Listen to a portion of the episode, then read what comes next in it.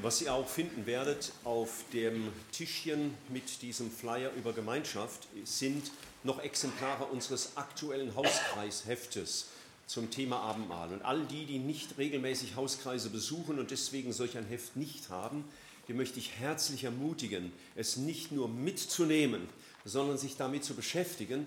Den nächsten Sonntag, nein, nächsten Donnerstag werden wir in den Hauskreisen oder wann immer eure Hauskreise stattfinden, das Abendmahl in den Hauskreisen feiern und nächsten Sonntag hier schon wieder, weil dann der erste Sonntag unser regulärer Abendmahlstermin ist. Es ist uns wichtig, dass wir uns beschäftigen mit diesem wunderbar, dieser wunderbaren Einladung unseres Herrn. Und äh, die wollen wir recht würdigen, indem wir mit Freude und Anbetung kommen, aber auch mit einem Herzen, das dieser Gemeinschaft mit unseres Herrn wichtig, äh, würdig, würdig ist.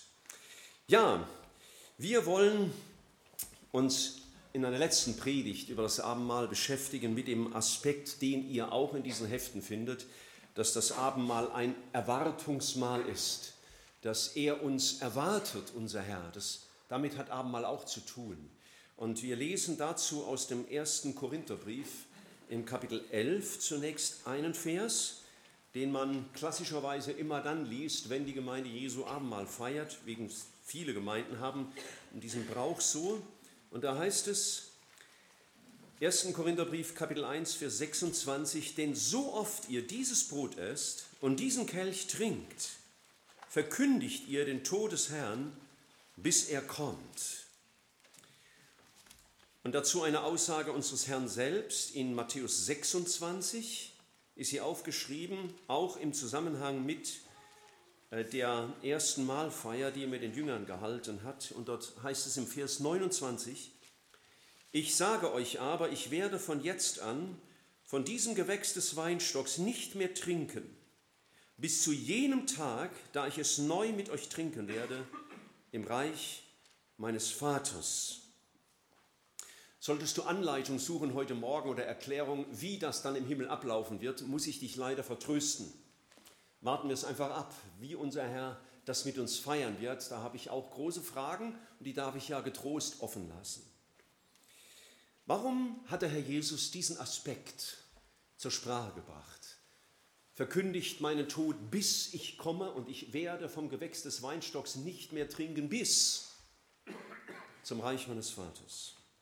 Nun, Jesus wusste, wenn er jetzt gehen wird, würden seine Jünger ihn vermissen. Sie würden sich gesendet sehen als Schafe mitten unter die Wölfe. Er hatte ihnen gesagt, haben Sie mich verfolgt, werden Sie euch auch verfolgen. Er hatte ihnen gesagt, ihr werdet gehasst werden um meinetwillen von jedermann. Jesus wusste, das habe ich nicht nur so gesagt, sondern es wird so sein. Und sie werden dann ohne mich ohne meine leibliche Gegenwart, wie das jetzt die letzten drei Jahre der Fall war, ohne mich da sein. Bisher hatte er im Wind der Zeit gestanden, schützend vor ihnen. Er hatte den Sturm, sogar manchmal gestillt, wie wir das aus verschiedenen Erlebnissen wissen. Und er wusste, dass die Frage kommen würde, ja du gehst, aber was wird aus uns? Was wird aus unseren Träumen vom Reich Israel? Und Herr, wie werden wir klarkommen ohne dich? Jesus wusste, das wird so sein.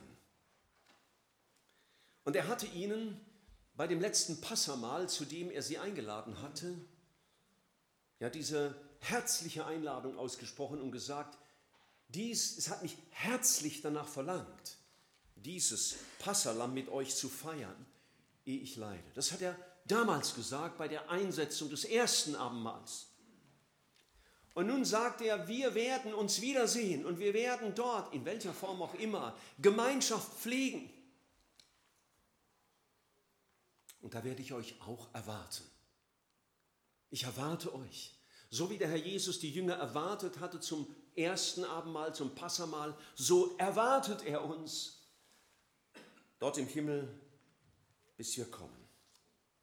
Wir lesen zum Beispiel in Offenbarung 19 im Vers 9 diese wunderbare Ankündigung unseres Herrn. Offenbarung 19, Vers 9. Glückselig die, welche zum Hochzeitsmahl, und Luther übersetzt hier in seiner alten Übersetzung zum Abendmahl des Lammes berufen sind. Und er sprach zu mir, dies sind die wahrhaftigen Worte Gottes. Jesus erwartet uns zu einem Hochzeitsmahl. Dann nicht mehr mit der Aussicht, bald werde ich ans Kreuz gehen, sondern hier seid ihr am Ziel in der Vollendung. Er war's, der gesagt hat, ich gehe euch voraus und ich werde eine Stätte bereiten, ich werde Wohnungen bereiten und ich warte auf euch.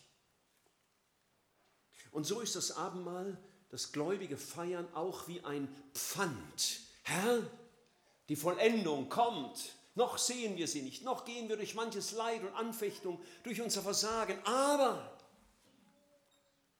du erwartest uns. Ihr erinnert euch, ich weise nochmal darauf zurück, äh, Thomas hat vor zwei Wochen ähm, da vorne so einen Tisch aufgestellt und da waren doch so Platzkärtchen, wisst ihr noch? Und ähm, verbunden mit der Frage, was ist, wenn dein Platzkärtchen da steht und du einfach nicht kommst?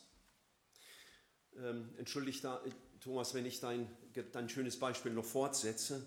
Vielleicht könnten wir es auch so sehen, jedes Mal, wenn wir das Abendmahl feiern, ist noch ein Tischkärtchen da, das bleibt aber immer unbesetzt, jedenfalls visuell. Und das ist Jesus Christus. Er ist da.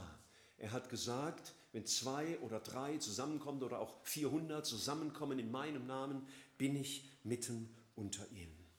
Das Abendmahl will uns ja zeigen, ich bin da. Ich bin mit euch auf diesem Weg, auf dem ihr euch befindet. Ich erwarte euch im Himmel und ich bin immer mit euch in Gemeinschaft. Und das zeigt er uns im Abendmahl in einer handgreiflichen Weise. Schon im Alten Testament hatte man viele Bilder, die die Gegenwart Jesu darstellten.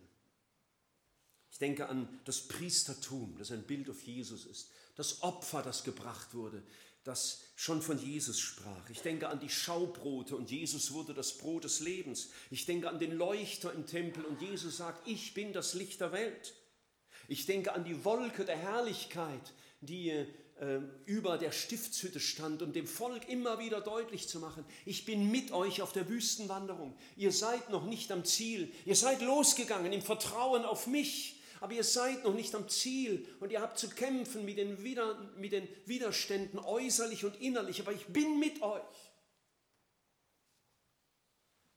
Und das will Jesus uns im Abendmahl immer wieder neu sagen. Ich bin mit dir. Ich erwarte dich im Himmel, du bist auf einem Weg, du bist noch nicht am Ziel. Das Ziel ist fixiert. Das ist dein Ziel, meine Gegenwart, meine Hochzeit mit meiner Braut, zu der du gehören darfst, wenn du ein Gotteskind geworden bist. Und er ließ uns die Zeichen seiner Gegenwart im Brot und Wein, um uns daran zu erinnern, ich bin mit euch. Ihr habt das Brot als Bild meines Leibes. Und ich habe euch ja gesagt, ich bin mit euch alle Tage bis ans Ende der Welt. Er ist Christus, unser Leben. Das will uns das Brot unter anderem sagen. Und wir haben das Bild des Weines, der uns immer wieder erinnert, mein Blut ist geflossen für all deine Schuld, die in dir immer wieder neu bewusst wird, wie es uns Rainer ebenso schön sagte. Je länger wir mit Jesus leben, umso mehr merken wir, welch große Sünder wir eigentlich waren, wie wir es nie gedacht hätten. Und dass Christus ein viel größerer Erlöser ist, als wir es am Anfang begriffen haben. Durch das Abendmahl durch den Aspekt des Weines sagt Jesus, meine Gnade ist mit euch und meine Gnade genügt. Und es ist Fülle an Vergebung da, von, von meiner Fülle könnt ihr nehmen, Gnade um Gnade. Und mein Blut ist ein Zeichen dafür, ich bin alles, was ihr braucht, in all eurer Begrenztheit bin ich die Antwort. Meine Gnade reicht bis zum Ziel. Der Reichtum meiner Gnade ist unausschöpflich. Und deswegen ist das, das Abendmahl einmal ein Sehnsuchtsmahl. Herr, wir werden dich sehen, wir gehen ja dir entgegen, wir leben auf dich zu. Es ist ein Mahl, in dem wir gestärkt werden, auch für die Herausforderungen, die Christsein mit sich bringt. Wir sind bei ihm zu Tisch. Ja, 1. Korinther 10 hat den Begriff der Tisch des Herrn geprägt. Deswegen gibt es auch Gemeinschaften, die nicht Abendmahl sagen, sondern Tisch des Herrn. Und es gibt ein schönes Abendmahlslied, das heißt, zu deinem Tisch sind wir geladen. Also nicht wir laden Jesus ein, nachher da zu sein, sondern er hat uns eingeladen und er wartet. Eben auf dich manchmal vergebens. Abendmahl ist, eine, ist Jesu beständige Einladung an Gemeinschaft mit ihm. Es will uns immer wieder neu deutlich machen, ich will dich nähren. Ja, wie, wie Lebensmittel uns nähren und stärken, so will ich dich nähren und stärken durch meine Gegenwart. Und ich will dich stärken für den Weg, für die Nachfolge, auch für all die besonders schwierigen Umstände. Und ich will dich stark machen in aller Versuchung, der du wieder ausgesetzt sein wirst in der kommenden Woche. Ich habe früher äh, ältere Schwestern oft besucht und in ihrer Küche, äh, da kommt ja nicht jeder Besucher rein, aber ich durfte da immer wieder mal rein. Ich sage für manche Frauen so eine Art Heiligtum, da darf nicht jeder rein. Aber ich durfte da rein und, und da stand über der Tür Richtung Speiseraum oder Esszimmer stand ein Spruch, das ist der Gastfreundschaftssinn, dass einer dem anderen Rast gebe auf dem Weg zum himmlischen Zuhause. Ach, liebe Freunde, wenn wir unsere Gastgebung nur immer so verstehen würden, da sind wir sicherlich manchmal Stümper, aber so versteht es Jesus, ja? Wenn du heute Morgen als Gotteskind das Abendmahl nehmen darfst und es nimmst, dann übt Jesus Gastfreundschaft. Er lädt dich ein, um dir Rast zu geben auf dem Weg zum himmlischen Zuhause. Ich dachte, an verschiedene Beispiele in der Bibel, wo Gott den Tisch für Menschen gedeckt hat. Das erste, was mir einfiel, es mag viele andere geben, war Elia in seinem Burnout, sagt man heute, hätte er gehabt. Ich glaube, es war ein bisschen was anderes, aber okay, sowas ähnliches vielleicht. Und, und er wacht auf und sieht, der Tisch ist gedeckt. Da war Fleisch und da war Brot und da war Wein oder Wasser und er konnte sich stärken. Ich dachte an unseren Herrn. Er ist auferstanden. Die Jünger sind den ersten Fischzug unterwegs nach äh, dem Tod Jesu. Sie sind total verzweifelt und erfolglos. Und dann kommen sie ans Ufer und da stehen sie Jesus, sehen sie Jesus stehen. Und was hat er da? Er hatte das Frühstück für sie gemacht. Und dann diese, wie es Bengel einmal sagte, größte Verheißung der Schrift Lukas 12, Vers 37, das sagt der Herr Jesus, ihr werdet eines Tages zu mir kommen und dann, dann werde ich euch an den Tisch setzen und ich werde mich umgürten und ich werde euch bedienen ist für mich eine gewaltige Verheißung, eine der Verheißungen, die ich mir gar nicht so richtig vorstellen kann. Aber eines verstehe ich, das passiert heute Morgen. Ja? Ich bin an seinem Tisch zu Gast und Jesus bedient mich mit Erinnerung an seine Hingabe, die Hingabe seines Lebens und seines Blutes, um mich zu stärken auf dem Weg bis zum Ziel.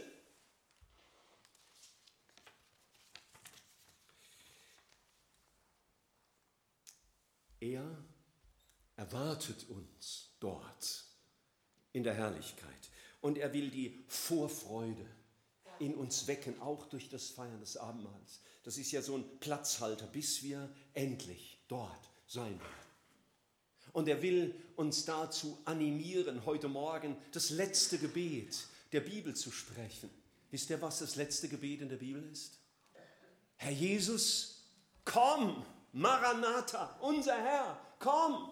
Und diese Sehnsucht will er heute Morgen in uns stärken. Ich hatte letzte Woche Geburtstag. Da saß mich ein bisschen Schwindler, dass ich schon drei Wochen rum. Nein, ich schwinde nicht. Am 16. Januar 1973 wurde ich ein Gotteskind. Und dieses Jahr wurde ich 47. Das ist eine wunderschöne Zahl. Und äh, in drei Jahren freue ich mich schon. Dann habe ich meinen 50. Also merkt ihn euch macht mir auch ein schönes Geschenk. Nicht nur dem Lukas und der Matthäa. Aber wisst ihr, auf diesem Weg bin ich schon oft müde geworden und mutlos. Und vor allen Dingen enttäuscht von mir. Und deswegen brauche ich Stärkung. Weißt du, das Abendmahl macht mir Mut. Auch heute noch. Manchmal sitze ich im Abendmahl und denke zurück an die letzten vier Wochen und da wird mir manches bewusst und dann schäme ich mich. Oh Herr. Das, da könnte ich mutlos werden, wenn ich auf mein Versagen sehe. Kennst du das? Und dann sitze ich im Abendmahl und Jesus sagt, schau, ich bin bei dir und ich erwarte dich ich weiß, wie es dir geht und ich kenne und weiß um deine Kämpfe und ich weiß, ich habe deine Niederlagen kalkuliert und ich habe für sie etwas bereit, unter anderem das Abendmahl, wo du erinnert wirst, ich habe mein Leib brechen lassen und ich habe mein Blut gegeben für dich. Ich will dich erinnern daran, dass es den großen Bogen gibt, der das gute Werk angefangen hat. Der gibt sich alle Mühe, es auch zu vollenden, oder? War das so ähnlich? Nein, Geschwister, dann müsst ihr laut protestieren. Nein, der das gute Werk angefangen hat, der wird es vollenden. Das ist meine Hoffnung. Daran werde ich erinnert. Jesus hat eine Erlösung vollbracht, nicht angefangen. Nicht gesagt, ich setze mal heute den ersten Baustein und jetzt guckt, was er daraus macht. Nein. Oder manchmal lesen Brüder, die den Gottesdienst leiten, äh, wenn sie zum Schluss ein Segenswort sprechen, den Schluss von 2. Korintherbrief. Und ich denke, das habt ihr jetzt schon so oft gehört, das kennen wir alle. Und es ist wunderschön. Die Gnade unseres Herrn Jesus Christus und die Liebe Gottes und die Gemeinschaft des Heiligen Geistes, die ganze Trinität ist da drin, sei mit euch allen. Meine Gnade für eure Schuld, für eure mangelnde Fähigkeit zur Treue, für all eure Unzulänglichkeit in eurer Nachfolge meine Gnade, das heißt mein Herabneigen in all eure Bedürftigkeit, geistlich und seelisch und körperlich. Und die Liebe Gottes. Weißt du, ich habe äh, eine Schwiegertochter und die habe ich lieb. Weißt du, aus verschiedenen Gründen. Ein wesentlicher Grund ist, sie ist die Frau meines Sohnes. Und den liebe ich und deswegen liebe ich alles, was zu ihm gehört und sie macht es mir sehr leicht, sie lieb zu haben. Und ich freue mich immer, wenn ich dich sehe. Aber weißt du was? Der Herr Jesus ist der Sohn des Vaters. Und eines Tages gibt es im Fest ein Himmel, da ist euer Fest, das ihr langsam anfangt zum Planen. Nichts dagegen. Entschuldigung bei allem Respekt. Nichts dagegen wenn die Braut mit ihrem Bräutigam für immer vereint wird. Die Liebe Gottes hat den Sohn gegeben und, und der hat sich eine Braut erworben. Und der Vater im Himmel freut sich, bis der Sohn die Braut heimbringt. Ist das eine Aussicht? Und deswegen brauche ich Abendmahl, um mir das in Erinnerung zu halten. Hey, ich bin nicht nur so auf dieser Welt und stolpere von Versuchung zu Not und Anfechtung und Versagen und Mühen und Arbeit, sondern ich bin unterwegs als Teil der Braut Jesu, um mit dem Bräutigam vereint zu sein. Und der Vater liebt das. Deswegen feiern wir Abendmahl. Wir feiern das, bis er kommt, bis die Hochzeit ist. Und die Gemeinschaft des Heiligen Geistes. Sei auch mit uns allen. Dieser Heilige Geist, der das wach hält, der mich erinnert an die Worte Jesu. So hat es der Herr Jesus ja selbst gesagt in Johannes 14. Und der mich stärkt und ausrüstet für den Weg. Johannes schreibt in seinem ersten Brief auch von unserer Gemeinschaft ist mit dem Vater und dem Sohn und mit euch. Welche wunderbare Aussicht. Vielleicht ähm, denkt mancher schon ein Aber. Und wenn ihr mich kennt, dann wisst ihr, manchmal kommt dann auch, wiederum steht auch geschrieben. Es gibt noch eine andere Seite dieser triumphalen Aussicht. Denn eine Braut bereitet sich vor auf die Begegnung mit ihrem Bräutigam und so bereitet sich die Gemeinde Jesu vor auf die Wiederkunft unseres Herrn, auf diese Hochzeit. Denn liebe Geschwister, bei aller Freude, wir gehen nicht zu einem Happening. Wir gehen nicht zu einer Party. Wir gehen, so bezeichne ich es gerne, zum heiligsten und größten Ereignis der Heilsgeschichte. Und wir gehen auf eine Zeit zu, in dem Gott Gericht sprechen wird über eine Welt. Und es wird uns angesichts des Gerichtes, das sich vollzieht, letztlich bewusst werden, wie unerhört und gewaltig die Gnade ist, dass ich nicht in den Feuersee geworfen werde, sondern mein Name im, Himmels, im Lebensbuch des Lammes angeschrieben ist. Ich kann an dieser Scheide, an dieser Wegscheide, die da einmal sein wird, nur bestehen durch die Gnade meines Herrn, weil er mein Fürsprecher ist und er ist es. Er wird meinen Namen nicht vergessen. Er steht ja in seinem Buch. Wir haben neulich als, äh, als Mitarbeiter in einer Andacht Offenbarung 18 gelesen und da geht es auf diese Hochzeit des Lammes ja heilsgeschichtlich zu. Und da hat mich einiges auch bewegt. Und das, das möchte ich uns nicht unterschlagen, denn ich glaube, das Wort Gottes sollte nicht einseitig verkündigt sein. Da steht in Offenbarung 18 von einer Welt, die Gott beschreibt, die unmittelbar vor dem Gericht steht. Und da will ich einige ähm, Charakteristika mal benennen aus Offenbarung 18, wie diese Welt drauf sein wird, die dem Gericht entgegengeht. Vers 3, denn von dem Glutwein ihrer Unzucht, da ist die große Hure bezeichnet, ich erkläre das jetzt heute Morgen nicht, haben alle Völker getrunken und die Könige der Erde haben mit ihr Unzucht getrieben und die Kaufleute der Erde sind von ihrer gewaltigen Üppigkeit reich geworden. Und wir redeten davon, wie üppig unsere Welt ist. Ja, wir haben einen Konsumrausch in unserer Welt, die wir unsere Welt nennen. Das ist unerhört. Vers 7, in dem Maße, wie sie sich selbst verherrlichten und üppig lebten. So ist diese Welt. Sie verherrlicht sich selbst. Sie zieht sich ins Zentrum all ihres Denkens und Strebens.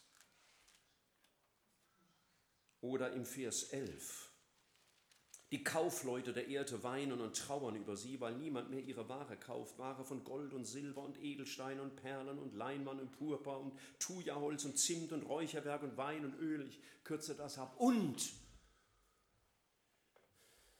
Leiber und Seelen der Menschen. Das ist unsere Welt. Und Gott beschreibt das. Und er beschreibt das in Kapitel 18.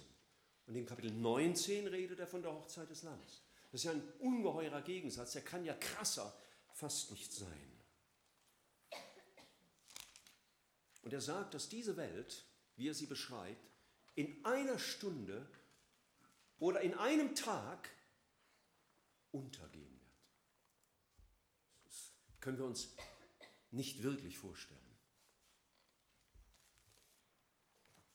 Und jetzt sagt er in diesem ganzen reden von dieser Hure, die ja genau das Gegenstück ist zu dieser Braut Jesu. Kann ja krasser gar nicht mehr sein. Die reine Braut, wie Gott sich Braut sein denkt, wie sie ihre Reinheit, ihre Würde aufbewahrt für die Ehe. Das ist das krasse Gegenteil zur Hure. Und in diese Beschreibung hinein sagt Jesus im Vers 4, ich hörte eine andere Stimme aus dem Himmel, die sprach, geht aus geht hinaus aus ihr, mein Volk, damit ihr nicht ihrer Sünden teilhaftig und damit nichts von ihren Plagen empfangt. Es ist nicht der Moment, um das umfassend auszulegen, aber eines möchte ich sagen, was uns auch in unserem Besprechen dieses Textes wichtig wurde. Es geht darum, mich von einer Lebenshaltung der Weltlichkeit zu trennen. Was prägt mein Denken? Was prägt mein Leben? Was ist mein Ziel? Baue ich Jesus in meine üppige Welt ein? Und er ist so die Kirsche auf dem Kuchen? Was ist mein Leben? Jesus hat mal gesagt, ihr könnt nicht Gott dienen und zugleich dem Mammon. Und das Abendmahl in all seiner Herrlichkeit und in all seiner begeisterten Ankündigung, ich warte auf euch und ich stärke euch für den Weg hier, mahnt uns aber auch ernstlich, weil es Jesus alles gekostet hat. Er ist nicht wegen ein paar Fehlerchen gestorben, sondern für unsere ewige Errettung von einem Gericht, das wir alle miteinander verdient hätten. Da mahnt er uns, habt das richtige Fest im Blick. Feiert nicht die große Party auf dieser Welt mit aller Üppigkeit und mit allem Drehen um euch selbst und mit aller Selbstverwirklichung und mit, mit allem Genießen und immer noch mehr Geld und immer noch mehr Spaß und immer noch schöner. Und dann baut ihr euch eine Gemeinde auch noch als eine kuschelige Ecke, wo alles so sein muss, wie ihr euch das vorstellt. Sondern er sagt, habt das richtige Fest im Blick. Die Hochzeit des Lammes. Versteht mich bitte recht, man könnte jetzt ganz extrem werden. Man könnte außer drei T-Shirts und zwei Jeans alle Kleider aus dem Haus schmeißen, nach mehr brauche ich nicht. Und wir könnten alle in eine Hütte im Wald ziehen und sagen, wozu brauchen wir ein Haus? Wir könnten uns alle Freuden abschneiden. Das wäre Askese, von der hat Gott nie gesprochen, das will er nicht, das macht auch überhaupt keinen Sinn. Aber ich darf immer wieder mal nachdenken über mein Leben. Was ist mir eigentlich wichtig? Ist das, was ich lebe, was mein Herzschlag ist, die Wiederkunft Jesu? Die Vorbereitung darauf? Oder müsste ich mich vielleicht bei manchen Inhalten meines Lebens schämen, wenn er plötzlich kommt? Und mein Leben ist ganz was anderes und meine Gedanken sind ganz anders. Jesus hat gesagt, nicht ihr habt mich erwählt, sondern ich habe euch gewählt, dass ihr hingeht und Frucht bringt und eure Frucht bleibt. Und deswegen, liebe Geschwister, wenn wir Abendmahl feiern, erinnert uns Jesus daran, ihr seid wohl in dieser Welt, aber nicht von dieser Welt. Deswegen ermahnt er uns, erinnert euch an das ewige Ziel, ich erwarte euch. Darum dreht sich euer Leben und darum dreht sich das ganze Denken im Himmel. Und da ist jedes Mal Freude über einen Sünder, der Buße tut. Und er erwartet die Gemeinde Jesu. Und er ruft uns zur Umkehr, auch unseres Herzens. Und muss dein Herz vielleicht auch manchmal umkehren, weil du dich verirrt hast und falsch und wieder nachgelaufen bist?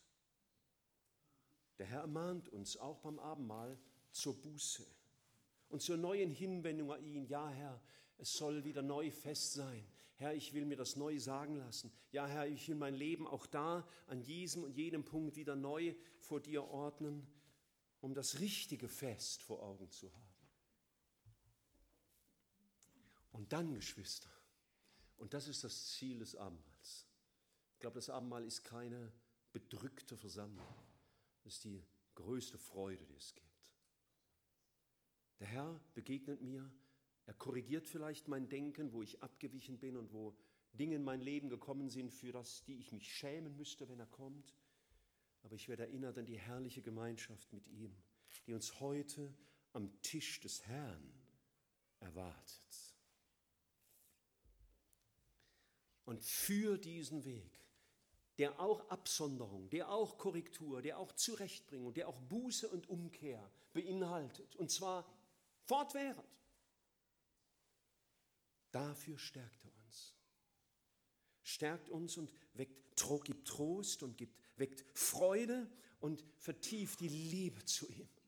Und liebe Geschwister, wenn ich diesen Herrn, diesem Herrn entgegengebe, der alles gegeben hat, damit ich dort sein kann, wenn er mir seine Stärkung gibt, jedes Mal dann, wenn wir Abendmahl feiern und durch viele andere Aspekte natürlich auch, dann wird deutlich, dann will ich auch so leben, wie es dieses Zieles würdig ist. Und wenn ich auch letzten Sonntag gesagt habe, der Begriff, wer aber unwürdig ist, in 1. Korinther 11, hat einen ganz speziellen Kontext. So möchte ich doch, dass mein Leben, und ich denke du auch, wir wollen nicht, dass unser Leben unwürdig ist dessen, dass er uns hier Stärkung darreicht, um diesem Fest der Hochzeit des Lammes entgegenzugehen. Vielleicht denkst du etwas bekümmert an die Abendmahlsfeier und denkst, oh, muss ich es vorübergehen lassen oder besser gehen, wenn nachher eine Fluchtmöglichkeit besteht? Ja, vielleicht bist du letzte Woche gestürzt. Ich meine jetzt nicht körperlich, sondern geistlich in die Dreckpfütze gefallen. Und du bist entmutigt und verzagt und enttäuscht und es tut dir leid. Und du ärgerst dich über dich selbst. Wenn du vielleicht merkst, ich habe die geistliche Waffenrüstung nicht mehr bewusst angezogen, ja, diesen Panzer der Gerechtigkeit, den Gürtel der Wahrheit und den Helm des Heils und so weiter. Ich bin nachlässig geworden in meinem Denken über Jesus und ich habe fleischlich gekämpft und menschlich, mit der menschlichen Anstrengung, aber nicht aus der Kraft, die er schenkt. Und deswegen bin ich geplumpst und gefallen und abgeirrt. Dann kommt Jesus dir heute im Abendmahl entgegen und sagt, mein liebes Kind, komm, ich mach dich sauber. Komm, nimm die Waffenrüstung wieder neu und geh weiter. Weißt du, er dann nicht auf dich zeigen und sagen, wie kann denn sowas nur passieren? Also so ein wie dich kann ich aber nicht brauchen. Ja, so reden die Menschen. Aber wir dastehen und sagen, komm mein Kind, ich helfe dir auf.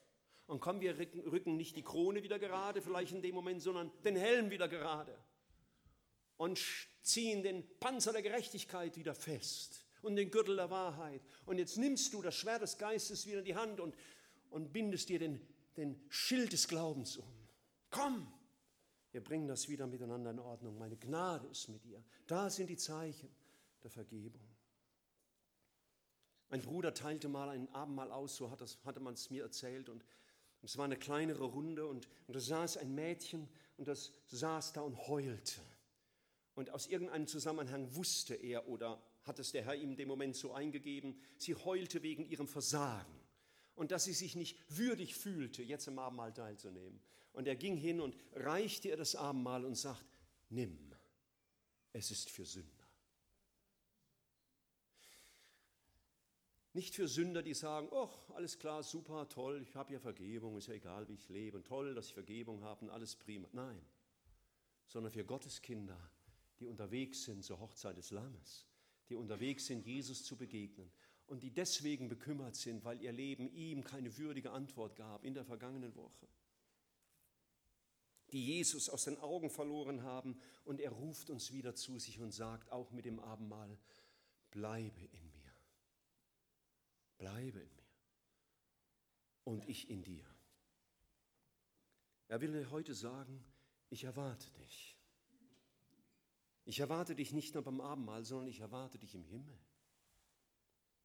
Aber eben, ich erwarte dich im Himmel. Ich erwarte dich nicht irgendwo bei einer Party. Ich erwarte dich bei mir zu der Hochzeit des Lammes. Und dafür stärke ich dich für den Weg bis dahin. Dazwischen ist ein Weg, auf dem du ganz von mir abhängig bleibst und wo du wissen darfst, du brauchst meine Gnade. Du. Und manchmal wird uns das sehr bewusst, oder? Wie sehr ich seine Gnade brauche, seine Vergebung, seine Hilfe, seine Wiederaufrichtung, seine Ermutigung, seine Treue, seine Barmherzigkeit, seine Güte, seine Geduld. Und das sagt uns das Abendmahl. Ob du nachher das Abendmahl an dir vorbeigehen lässt, das musst ja du, kannst ja nur du entscheiden. Und vielleicht ähm, denkst du dann bis zum nächsten Sonntag ein bisschen besser nach über dich und Jesus und das Abendmahl und was es bedeutet. Nimmst dir das Hauskreisheft nachher und sagst, ich will mir diese acht Aspekte mal verinnerlichen. Und vielleicht hilft es dir, da dein Leben neu auszurichten auf Jesus oder überhaupt einmal dein Leben Jesus auszuliefern dich zu bekehren, zu sagen, Herr Jesus, bisher hat mein Leben keine Antwort gegeben, dass deine Hingabe würdig wäre, aber jetzt will ich, wie du alles ausgeliefert hast, will ich mich dir ausliefern, dir gehört jetzt mein Leben. Und wenn du das tust, dann kannst du auch nächsten Sonntag mit Freude teilnehmen. Bislang nicht perfekt, ja, ich auch nicht. Du bist noch nicht am Ziel, ich genauso wenig. Aber du hast dann den gleichen Erlöser, der uns Brot und Wein als Erinnerung gegeben hat an ihn. Lasst uns zusammen beten und steht ruhig dazu nochmal auf.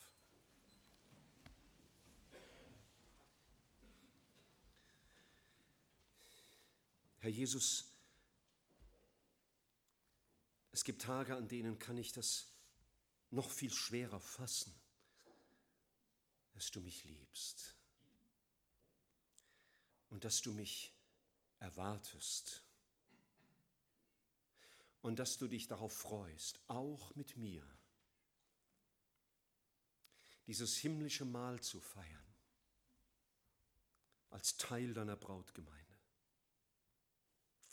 Du bist Mensch geworden, in alle Versuchungen hinabgestiegen.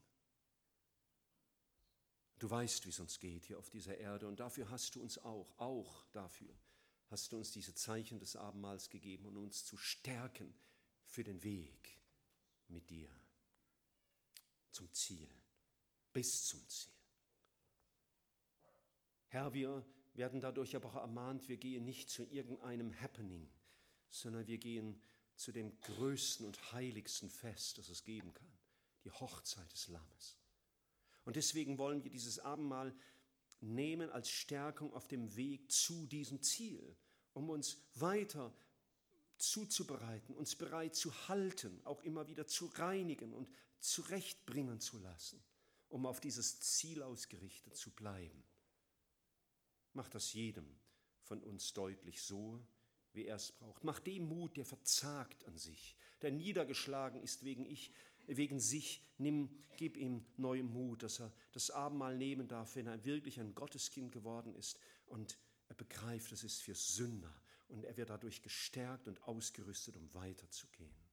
Danke, dass wir das in diesem Sinne feiern dürfen zum Lob deiner Herrlichkeit. Amen.